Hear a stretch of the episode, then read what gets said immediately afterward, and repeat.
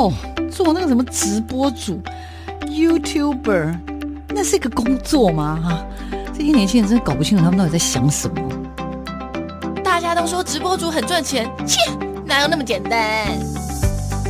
网络社群媒体崛起，传统媒体死定了吗？直播平台真的像你想象中的色情满满？它的真实情况到底如何呢？个子又不是空气，怎么会外泄？哎呀，资料值钱吗？通通送你啦，随便啦。世界上没有绝对安全的系统，而人性是最大的漏洞。时下你不可不知的科技应用与社群发展，科技社群敲敲门，带你推开趋势的大门。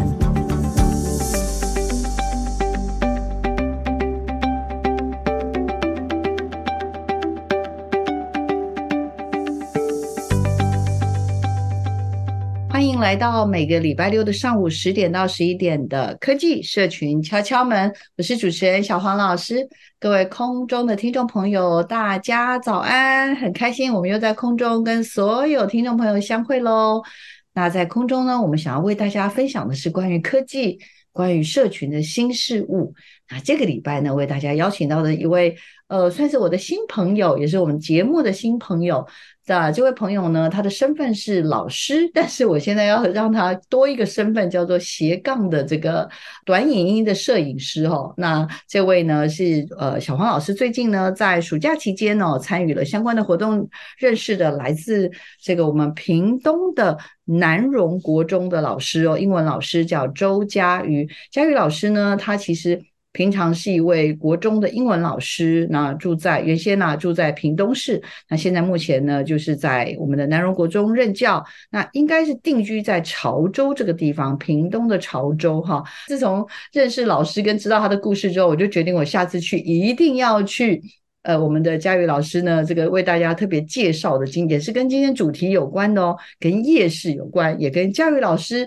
最近做的事情有关。那道理呢，佳瑜老师的身份是什么？还有呢，他为什么会跟潮州夜市呢结下了什么样的缘分哦？那也透过短影音呢，去创造了一个非常特别的故事。那小黄老师在暑假期间媒体素养的活动当中听到他的故事之后，就念念不忘，希望有机会呢，把他的故事带到我们所有听众朋友的耳边哦。好，那我们就邀请一下我们的佳瑜老师跟听众朋友打个招呼。呃，各位听众朋友，大家好，小黄老师好，很高兴有这个机会来这边分享。呃，我要非常感谢佳瑜老师，因为佳瑜老师在暑假期间呢，其实大家都出去旅行，各国旅 行，旅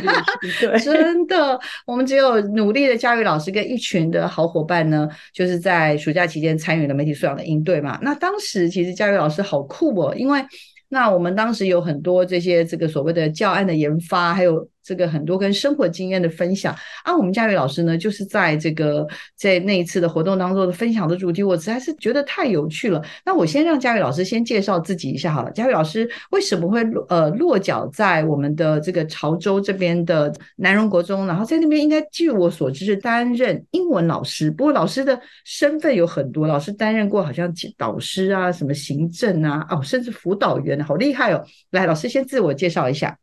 呃，其实我是出生在台南，然后呃七岁的时候搬家搬到高雄，那在高雄读书，那在高雄长大，毕业之后也有在高雄工作，呃，因为我是读文藻的，毕业之后我有担任过呃英文秘书，那英文秘书之后也在贸易公司工作，然后呃结婚生小孩，那小孩子到幼稚园的时候，我我我们家小孩子有点。发音没有很好，就是没有很多少人懂得他在讲什么，所以我就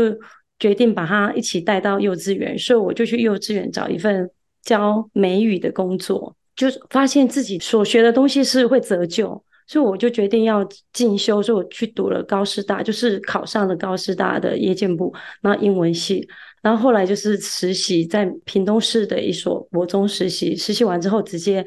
呃，考教检通过，然后教甄，就第一所学校就是南荣国中。那其实我对这个国中也没有很认识，我是进去之后才发现它是一个很特别的一个学校，它是一个代用国中。那代用国中就是在呃当时我们政府在推九年义务教育的时候，他希望每个乡镇都有一所国中啊。那在坎顶这个乡镇呢，它只有一所私立的国中，所以它就被征收为代用国中。呃，它是有董事会，那算是私立，可是它不能够去拒绝所有在学区内的学生，所以呢，所有的学生都可以进来，就是只要是坎顶乡的那。他们的学费是跟一般公立国中的学费是一样，可是老师的薪水是政府发的，这是很酷。因为我我比较晚入这个行，那我这个两个小孩他们读国中的时候，我有其实有租房子在潮州一段时间。那等他们毕业之后，他们考上高雄的，两个都考上雄中，然后我又去高雄租房子住了三年，然后他们两个都一前一后就考上成大，我就搬回去给屏东市住。我们家老三他也要读南荣了，所以我们就定居在潮州，因为潮州离南荣国中只有十分钟开车的话，所以其实很方便。嗯、我刚搬来潮州的时候，我觉得潮州这个地方我挺喜欢的，真的很喜欢，因为我觉得它是一个非常。传统，然后你知道我我搬进来的时候，我发现这个左右邻居非常的和善，然后巷子里头还会有固定开着车子进来卖豆腐，他会亮亮亮亮亮，你会看到左右邻居就是开门，然后出来拿铜板来买一块两块豆腐，那我也跟着买了几次，所以我觉得这是一个很特别的地方，而且它还有夜市啊。其实我不太逛夜市，因为我很怕遇到学生，因为会一直打招呼，一直打招呼，会觉得很不好意思。那这边的话，它是特定是礼拜一、礼拜五会有潮州的夜市。因为老师刚刚讲到一个专有名词叫代用国中，什么叫代用国中啊？就是代用国中，它其实就是在我们九年义务教育的时候，呃，政府他那时候在推，就是每个乡镇都必须要有一所国中。它变成义务教育，在那之前是国中是要考试才能够进去的。那义务教育就是他要推每一每个乡镇都要一个国中。嗯，那当时南荣国中是在民国五十五年他成立，是五十七年的时候推义务教育，所以南荣国中在坎顶，它是唯一一所国中。当时我到的时候，其实。崁顶是没有任何的便利超商，然后当时啊，现在还有，现在有一两家。因为我在教英文的时候，就教到什么 department store 啊、movie theater 啊这些东西，它通通都不会有。你所以你教的时候，他们就是也会觉得好陌生的词，连中文都没有去过的地方，然后更何况是英文，它就是一个非常乡下的地方。当时的创办人叫陈耀火先生，那他是自己出资，然后来办这样这个学校。就是他是本身他是有受过日本教育，那也在平旅教过书。我是觉得他是一个蛮有理想的一个创办人。所有的费用就是我们的政府是不像其他的公立国中是直接由县府来拨款，他是呃跟中央有点像是契约的关系，就是这个契约不是雇主跟受雇人的关系，而是对等的关系，嗯、就是呃，我要借用你的学校，然后呃，我们谈好，就是我一年给你的预算就是这些，然后你有几个班级就拨这个款给你，所以它是呃，所有的费用就是没有经过县府，是直接从中央来的。嗯，那当时很多国中都是这样，现在大概只剩下几所国中了，因为。少子化的关系，所以很多代用国中就自动退场。目前目前呢，台湾只剩下四所代用国中，然后我们的南荣国中是唯一位于屏东的一所。好，然后另外当然就是我们的南荣国中呢，哇，我刚刚看了吓一跳，他还得过我们教育部的标杆学校一百的学校，也拿过教育部教学卓越的银质奖，管乐这些都也真的都很强。那我想主要真的就是办学的理念啊，那因为当年的这个。我们的这个创办的校长陈耀火先生，他其实就是非常有理念的。到目前为止，现在目前应该是张校长对吗？就是是是张校长。对，所以应该是说，我们的这个佳瑜老师一转眼啊，从呃那时候较真考上这个学校到现在，我那天有问老师说，哎，教多久？老师说我要算一下，所以一转眼也都是超过十六年了，对不对？在这个学校担任了十六年的英文老师，那过程当中当过导师。当过行政，还去当了辅导员呢，哇，参与的部分其实蛮多元的，所以我很好奇，老师，因为我们这次其实最主要是我看到你这次分享那个在社群媒体的一个经验，我觉得好特别。老师要不要跟我们大概讲一下，你什么时候开你脸书的账号？因为你这次主要有这么多故事分享，应该是因为你在脸书上面去。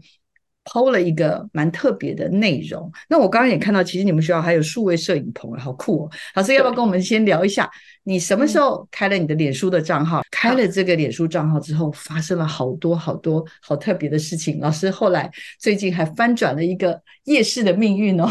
老师先给我们介绍一下，什么时候开了这个账号？我就小儿子大概十三年前吧，小儿子他出生的时候，我拍了很多他的照片。那我就很想分享，然后那时候脸书才刚开始，同时间就是我我有带学生去澳洲游学，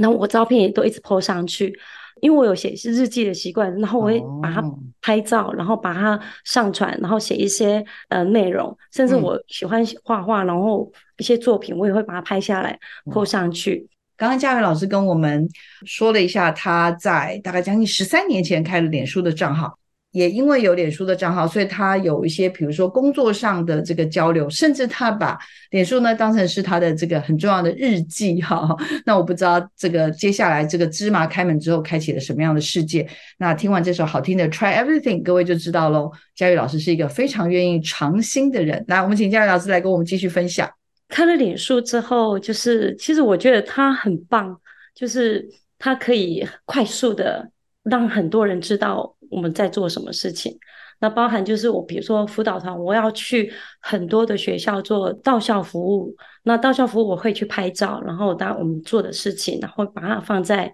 放在脸书上面，然后让这些老师就慢慢的加入这样子的一个社群。我们也有开这个屏东的拼 English 的一个社群，就是所有的英文老师都可以加入，然后有。好的东西可以分享，然后他们也可以加入，这是在辅导团的部分。那学校这个部分，学校有一些大型的活动，我也会把随手就是拍照，然后 po 上去。包含就我印象很深刻，有一次就是我们办了一个救鞋救命的活动，然后当天我们在收鞋子的时候，好几辆小货车载着满满的鞋子，然后。就是一一的进到校园，那个很壮观，我就把那个 moments 拍下来 po 上去，大家都也很惊艳的，会觉得啊，怎么那么酷？整个操场都摆满了鞋子，把这样子的讯息就是给很多人知道。这是在学校的部分。那我在生活上，我就是当时的脸书没有很多人看的人也没有很多，就是最主要就是。呃，家人认识的人比较多，所以就是我会我会把生活上的一些呃家族的聚会啊，或是小孩子跟小孩子的互动也把它 po 上去。渐渐的，我会发现脸书这几年来，我不知道从哪时候开始，广告变得超级多，呃，多到我会划不完我想要看的东西。就以前会习惯性就是会去看有哪一些讯息，可是后来就诶就会觉得说太多广告了，然后。会很容易让我们分心。那还有另外一个，就是说我们在看别人 po 的东西，或者是自己 po 的东西，是不是也会有误导别人去不同的想法？举我自己的例子来讲好了，就是比如说我姐姐她是一个很喜欢旅行的人，那我每次看到的时候，就随口会跟我老公讲说：“你看，大姐。”又出去日本玩了哎，日本好像是他们家的后花园一样，就是要去就 去，真的。对，看的心情，看的心情有点不太好。好就是大家都出去玩，就像我刚刚讲的，整个暑假手机一打开 一滑，全部都是这种。真的，我们为什么要这么苦命在这里？要么就参加演习，要么就是只有我们还在家里在外面洗衣服、擦地板。那就会发现，除了我自己有这种感受，然后我老公就不喜欢我一直在看这些内容。然后他甚至也会批评那些 po 出来的人，他就会说干嘛 po 这些来让人家嫉妒？我自己也会有发现我这种心情。然后如果说我们家族聚会，或是甚至我跟姐我姐他们一起出去玩的时候，我就跟他们跟他讲说：“哎，你 po 就好，我不要用我的账号 po。这样子的话，我影响的人比较不会那么的多。当我们就会去想到这个部分，那甚至说我们参加的活动，有时候就是人家会不知道说你是在工作，那有时候我们会报喜不报忧。那或者是说苦中作乐，嗯、其实 po 出来的东西，比如说我们如果像参加研习，除了上课很枯燥的东西之外，嗯、有时候我出去逛逛街，然后拍个老街，然后照照照照片 po 上去，那可能有人会解读说，哎，你明明明就是去玩，怎么说去研习？好，就会有类似这样子的声音出来，那就是你会发现说，哇，这样子造成一些困扰，就是说我们在看一件东西的时候。各自解读，每个人心情好的人看了就跟着你一起快乐，嗯，心情不好的人就开始落入自怨自哀自怜。所以慢慢的，我会觉得保守一点，不太敢太多的 po 文在上面，对，嗯、因为它好处可以散播的很快，然后它的缺点也有在。我也发现，我两个儿子后来长大的时候有自己的账号的时候，他们会有共同的说法，说，哎。这个 FB 妈妈会看，所以他们也不见得会 po 他们的状况给我们看，他们就转战到 IG 去，嗯、就是你会发现说他们会转战别的地方去。嗯、没错，没错了。我觉得那个我们佳宇老师讲的就是很贴近我们每个人的生活，因为呃，这也是今天我也特别就是除了。佳宇老师因为透过了社群媒体，他真的翻转了这个夜市的故事之外，其实佳宇老师跟我在交流对谈的时候，我也听到了他的一些分享的时候，我自己觉得很触动。所以呢，老师其实也有聊到，就是说，当我们都习惯于用脸书或用社群媒体去记录我们的生活，可是有的时候我们记录的。我们的欢乐是可能是别人的痛苦，怎么说？就像刚刚讲的，有时候也蛮容易，就是我们其实我们在很沮丧的时候，基本上不太会去剖东西，也有啦，也有人会很喜欢，就是来来负能量的那种。但是大部分的人去，不管是分享在社群媒体、脸书或 IG 等等任何的内容上面，基本上都多半都是会去看见所有人的光鲜亮丽。所以老师刚刚所提出的这种，呃。形成了，不管是自己内心的这种所谓的呃小小的呃这种比较的心理，或者是其他人，我也看见了很多呃，尤其我们现在新的世代里面，因为他们不像我们年纪稍长，可以说哎少看你的手机好了，我们就不要看了，免得看了这个情绪受影响。可是年轻人其实他们其实是网络原生族，所以他们其实并不理解说，其实这个只是生活的一个部分而已。那。真实的生活其实是另外一个面向的，所以反而对年轻人来说，有时候是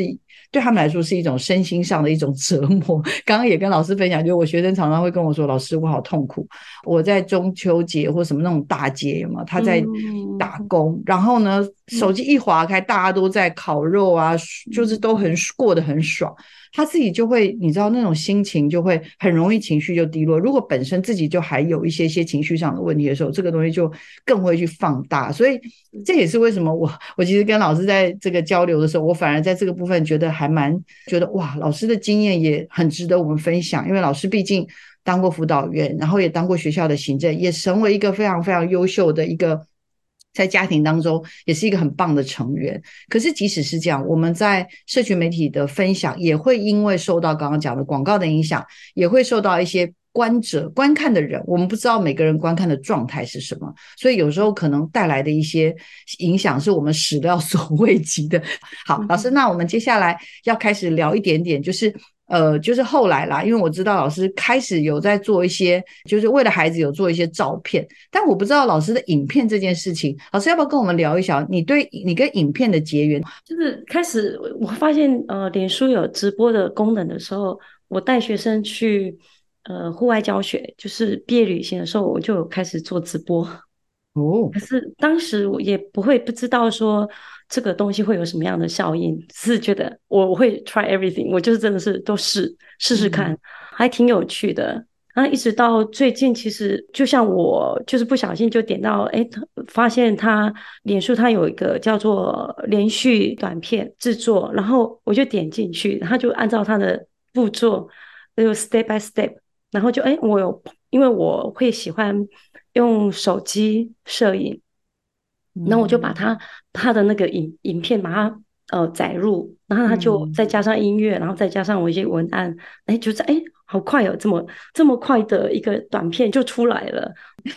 所以老师就是只是因为用手机滑滑滑，发现它有什么连续短片的这个功能，是吧？是啊，是啊，是啊，我没有。然后老师就是把影片拍了之后，然后因为其实这些社群媒体为了要把影片去做一些推广，所以他们也提供了一些影音、声音，有一些比较有有有氛围的音乐呢，把它。呃，搭配起来之后，很轻易的就可以上传了。但是呢，这个影片上传之后会发生什么样的一个结果？那我觉得一定要话说从头，也就是说。发生在我们的呃这个屏东这边的一个小小的，算是有点像是一个事件的始末。我自己觉得也很特别，因为老师刚刚预防还跟我聊到说，哎，其实我们南部的夜市啊，通常不是像那种我们一般看到的夜市，就是哎这个是夜市哦，两边就都是夜市。那我自己前一段时间我看我是去哪里呀？我好像也见识到哦，台东，我去了台东夜市，好像也见识到这种光景，就是它的夜市并不是是真正的夜市街，它其实是在民宅的附近，所以呢，就很容易可能就发生老师接下来老师要陈述的这件事情，我觉得很特别，很有趣，也因为经过老师的这个短影音连续短片的介绍，很酷的潮州夜市有了非常非常不一样的发展。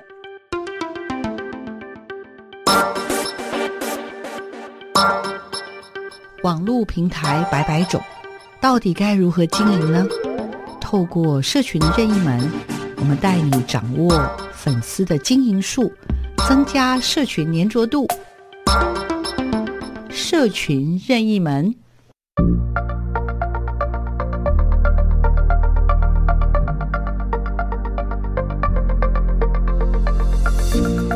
大家好，我是屏东县南荣国中周佳宇老师。在这边分享一下我对于社群媒体的看法。我觉得社群媒体可以分成两项，就是 po 文的人跟看的人。po 的人呢，就好像是以前我们会把日记呃写下来，会藏起来，我不想要让人家看到。可是呢，现在很奇怪的是，我们好像写了日记，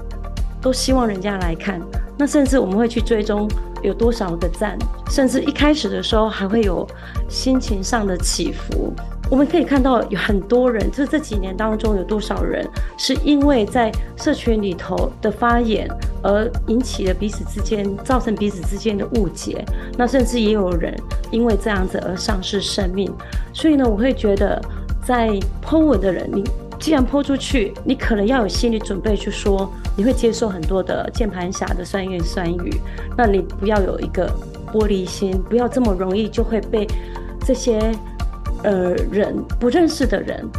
就这样子打倒。那当然，另外一面，如果是我们是看观看的人，也会希望说，我们不要是成为一个让别人心情不好的人。慢慢的，大家会发现有这个问题在，一定要有这样子的觉醒，尽量去避免这些遗憾的事情发生。当然，我们积极一点的话，就是能够利用这样子的一个社群，能够散播更好的东西出去。因为正的能量越多的时候，就是众志成城，就真的是可以推动一个很好的政策。这是以上我的想法。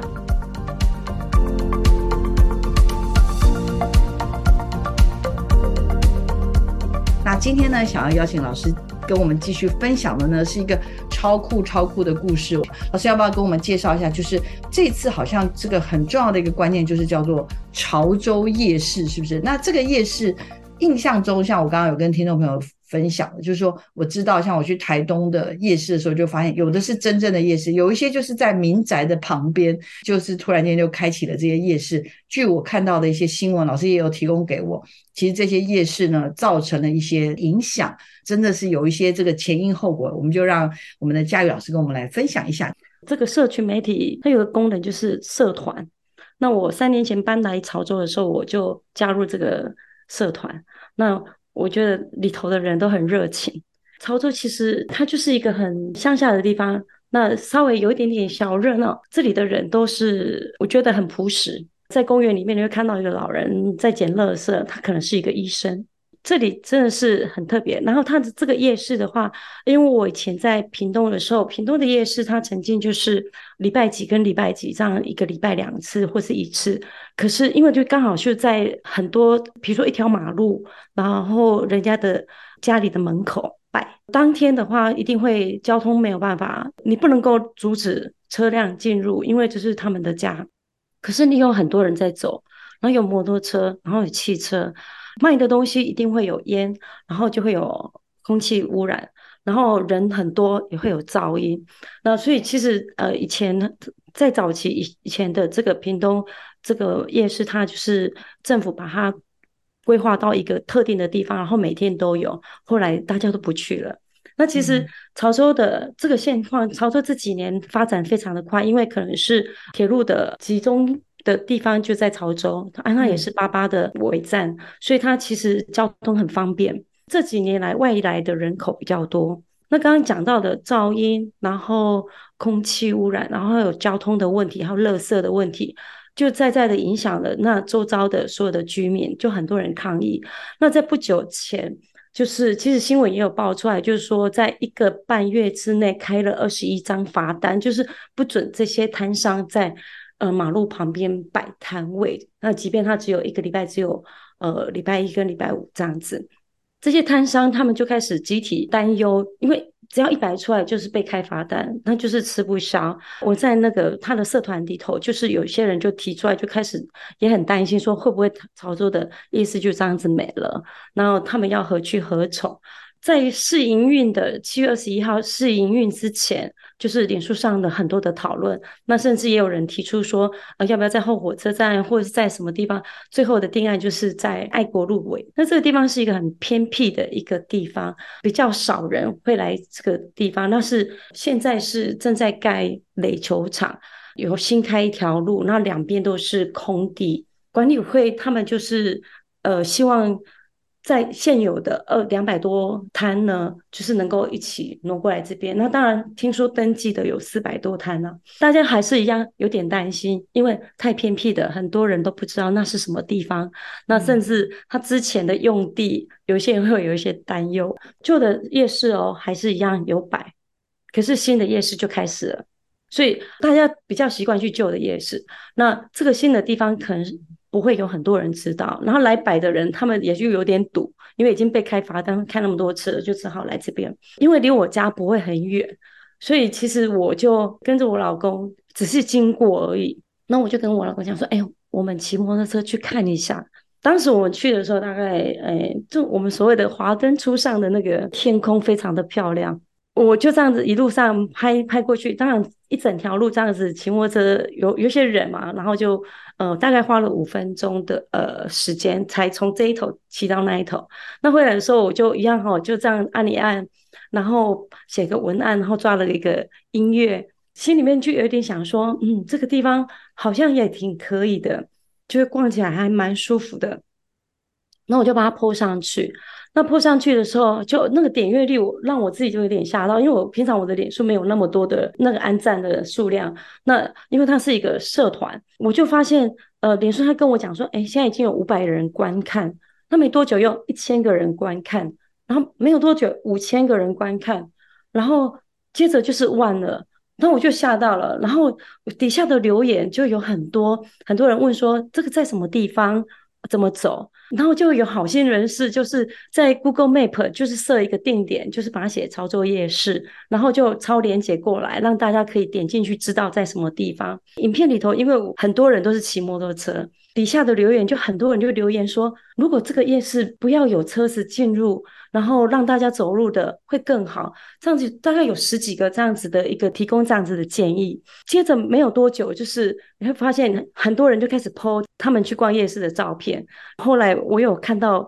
新闻记者也来采访，他说人数越来越多，越来越多。然后我就觉得哇，我一直看着那个数字，我自己都有点吓到，因为这种突然之间的这么多人在观看，那表示很多人在关注这个东西。那就是一下子听说，就是涌进很多的人，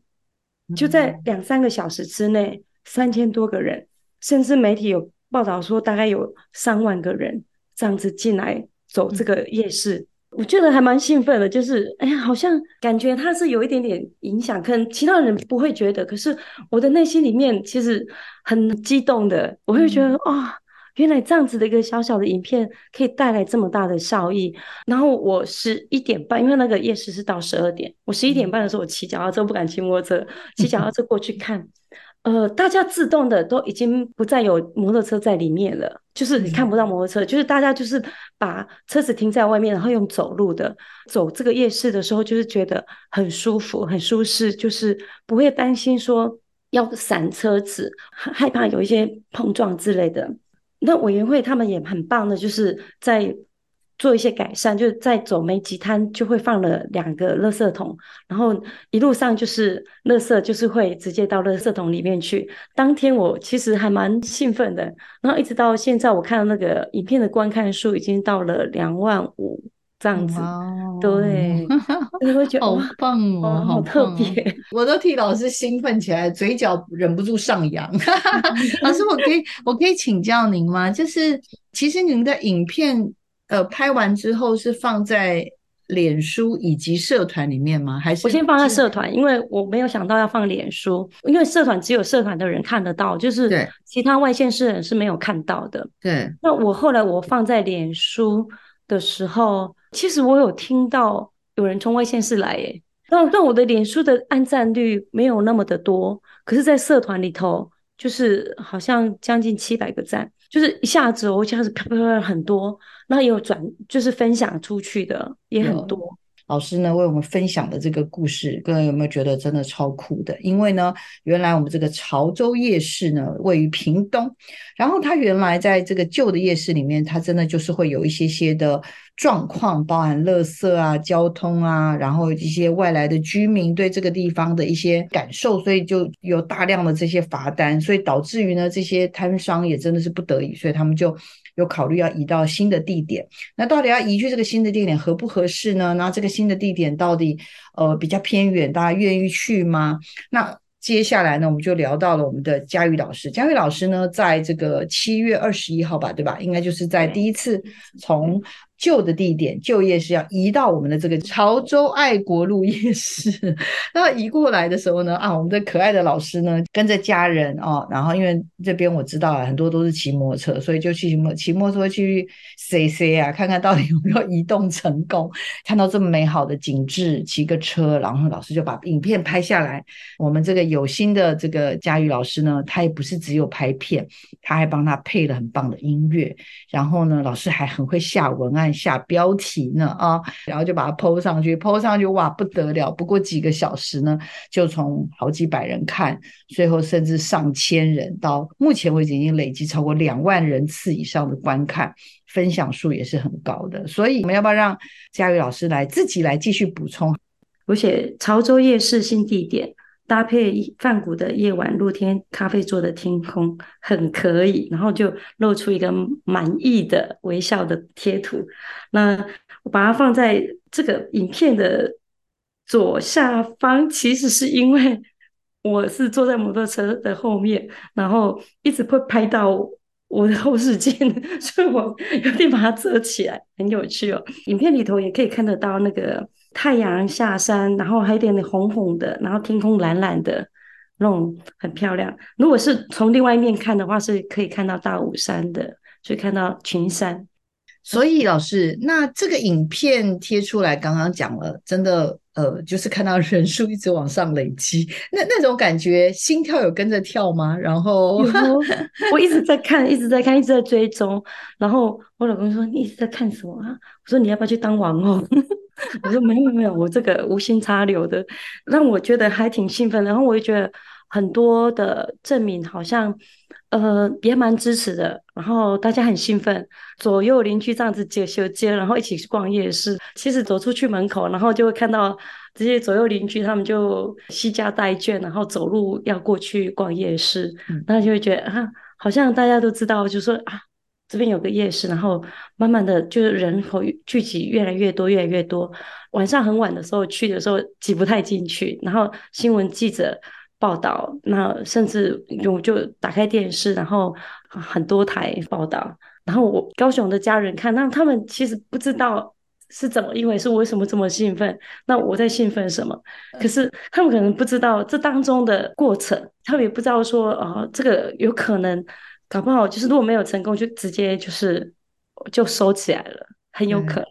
没错，没错，因为其实换一个这样的新地点，大家也都有担心，对不对？然后。呃，只是说，因为之前碰到太多的问题，那一样啊，搬新的地点，没有人可以保证说这个事情一定可以成功。那但是因为透过了我，我们当然不敢说，因为老师的影片就好像翻转了整个的政策，但是我觉得那绝对是一股很大的推力跟助力。为什么？因为这个影片就有很多人在下面就留言了，因为我也看到了下面说，哎，大家觉得哦，要不要不要骑车好不好啊？我们要不要来一个人行步道？那乐色有没有怎么样啊？有没有人考虑到啊？停车的问题有没有办法停？应该停哪里？也就是说，透过一个社团的一个扩散，甚至老师刚刚也有聊，就是说，比如说最近好像碰到，例如了，连续碰到几场下雨，那大家直接在社团里说：“哎，下雨今天会不会有啊？”那直接在上面宣布说今天应该不会有。那真的去了就没人呢？是真的这样子吗？老师也感受到这种社群的影响力吗？跟我们分享一下。对，嗯、呃，像礼拜一的时候，其实啊、这边都一直在下雨，可能是台风的影响，然后有下雨。那下雨的时候，就是在社团里头，他就泼出来说今天的夜市就是取消这样子。然后，那我有看到，我第一时间我有看到，我就跟我跟我先生讲说，哎，我们来打赌，今天夜市应该不会有人。他说应该会有人呐、啊，多少会有人来摆吧。因为以他以前在屏东市的经验，我说不会，我们来打赌。然后真的我们就过去看，真的没有半个人，也没有半个摊位。然后我就说，哇，你看以前我们如果要办一个活动，然后可能要发公文，然后发传单。那要花很大的力气才可以聚集很多的人，或者是要停的话，也要很多人都不晓得，然后就就是傻傻的就跑来了，然后扑扑空这样子。可是现在有这个网络，有这个社团，就是好方便，然后也让大家的生活变得非常的便捷，很多的讯息都可以从上面可以看得到。对，嗯、然后你可以看得到，就是呃，慢慢的，大家对新的这个地点，甚至有一个展望，就是希望它能够变成一个观光夜市。呃，因为以前潮州的过年的时候会有年节，然后很多外县市的人都会来逛潮州的这种年节的夜市。就是好像二十四小时不停的，那他们就有点要把它推到属于这种形态，可能就看大家这种约定俗成，整个东西不是由上面而推推下来的，而是、嗯、呃人民的生活当中聚集起来，然后形成一种在地文化这样子。研习因为也是有老师分享这样的实例，然后我就把我这样的经验拿出来当。教案就是来设计教案，我跟另外一个国小的老师佑金老师，然后我们就一起设计教案。就是我们在设计过程当中，就是有这个讲师啊，智仁老师，他就是有提醒我们说，哎，我们可以往就是教孩子怎么样去把它变成一个推动，可以关心公共议题。然后我们就哎，很非常好，那就是我们觉得说，当。我们把这样子的一个题材，然后带进去教室里面，然后希望孩子们能够去关心自己所居住的地方。可能他不是住潮州，可能住的是枋寮，可能是住的是南州。那他可以自己上网去搜寻相关的议题。大家常常在社团里面谈的是什么议题，然后去做一个统计，是大家最关心的是哪一种议题，然后自己也参与，然后甚至带来正向的一个发展，是做一个正向的。改变，而不是只是为反对而反对，或是当一个酸民，就是这个也不行，那也不行，这样就是我们能够带给正向的，而不是只有呃让这个媒体变成一个恶的传播，而是也能够带来善的传播。嗯，非常谢谢老师，因为其实我刚刚真的就想要问的是这个部分，因为。呃，我觉得这个事件当然就是它，它其实有点像是一个起头，但是这个事件怎么样去带到每个人的生活，包含我自己也是，我就会觉得，哎，你看可以加入社区的一些社群的网站，对吧？就像老师已经已经在做的事情，而且呢，也透过这个社群当中去了解我们这个社区里面大家关心的议题是什么。然后呢，在这些议题里面有一些，比如说像我小黄老师我自己好，我可能就还蛮关心一些什么，呃，这种什么减塑啊，或者是这种所谓的一些市集，就是它的这种所谓的，嗯，因为我们都在做一些断舍离嘛，用不到的东西我们怎么跟别人做分享？那我们也看到，在老师在这个活动当中看到的，老师更积极的是怎么样促成改变。因为呃，回到刚刚最早分析的东西，其实从旧的地方移到新的地方，我相信啦，就是杂音很多，就是有人啊，大家都说哦，那个新的地方可能怎样怎样怎样，或者是到那边去没生意啦，谁会想要去那？就是像这样的东西，其实就会变成是很容易，我们在网络上就会成为那个躲在键盘背后的那个。就是给意见的人，可是却没有人愿意去，呃，所谓的这个产生这个所我们媒体素养最现现在所最关注叫做行动的力量。我我是看到我们嘉瑜老师的这种行动力量，觉得特别的感动。然后我最喜欢的是你那个简报第二页最后第二页叫潮州夜市的愿景，来，我们赶快来许个大愿，快点有请。大愿，对，我就希望他能够就是 upgrade，就是那种把他的整个提升上来，他的那个素质。就是说，我们不只是那种，就是穿着拖鞋，然后就是乱丢垃圾，然后是吵杂的这样，而是能够像梵谷的那个图，他那那张图下面就是呃露天咖啡座，那一边是很暗的，就是你看到另外一边，然后可是我们这边是灯火通明的，然后带大片漂亮的天空，然后把这样的世界名画带出来一个潮州夜市的那种景象，可以把它结合起来。那我会觉得说，哇，嗯，不是只有很 local 的东西，而是也能够在各方面就是可以做一个提升，然后把每个人的 test，就是那种审美观也能够来往上提升这样子。嗯，那其实这次我觉得延禧刚好小黄老师的这样子的一个邀约，我觉得有点受宠若惊。那也。才知道说哇，小小黄老师在做这么多的事情，我可能也没有 看过，所以当我看到的时候，我会觉得啊，原来这个东西是可以这样子分享。因为呃，刚开始的时候，我可能只是觉得说这个东西都就激动澎湃，就是在自己的内心而已。可是呃，因为有这样子的一个机缘，然后可以讲到媒体素养，然后分享。我也觉得很高兴能够有做这样子的一个分享，那我也很肯定，就是呃，小花老师这样子这么的用心，对，别这么说啦，我们互 相交流，因为真的看到老师做了很酷的事情，然后呢，因为我们常常说，之前也有很多大师说嘛，在这个现在的社会当中，每个人都有成名的十五分钟，都有这个机会，那我觉得老师应该就是。品尝到了那种成名的十五分钟的那种感觉，对。但是在这个过程当中，也同样的又回做到一些反馈，因为。在成名当中，可以就像呃，之前我也跟大家老师们都聊过，就是爵士网红的这样子的一个骗子的这种感受，就是说很多人在这个社群媒体，他可能他抱持的是一种有点像，我相信他也不是故意，但他是有这种炫富的心理在里面。可是我觉得老师在做这件事的时候，其实他的初心很可爱，他真的初心就是很良善的，他就是很希望说我们潮州可以有更美好、更有品味的这种愿景，夜市的愿景。然后我连看到倒数第二张，我都觉得。那个简报都觉得太感动了，就是。如果我们大家每一个人都有一张这样的图放在每一个人的眼前，放在每个人的心上，怎么会有一天潮州夜市不会变成这个样子呢？对不对？我们就是一起来做这样的许愿吧。我自己觉得还蛮珍惜的。然后我真的要再次感谢我们来自我们屏东的呃南荣国中的佳宇老师，然后也很开心，因为老师的关系，我也认识了这么酷的代用国中南荣国中，而且全台湾只剩下四所了，真的很特别。那也感谢。听众朋友，锁定我们的科技社群敲敲门了。我们再次感谢佳玉老师，大家再会喽，拜拜，拜拜，谢谢，拜拜。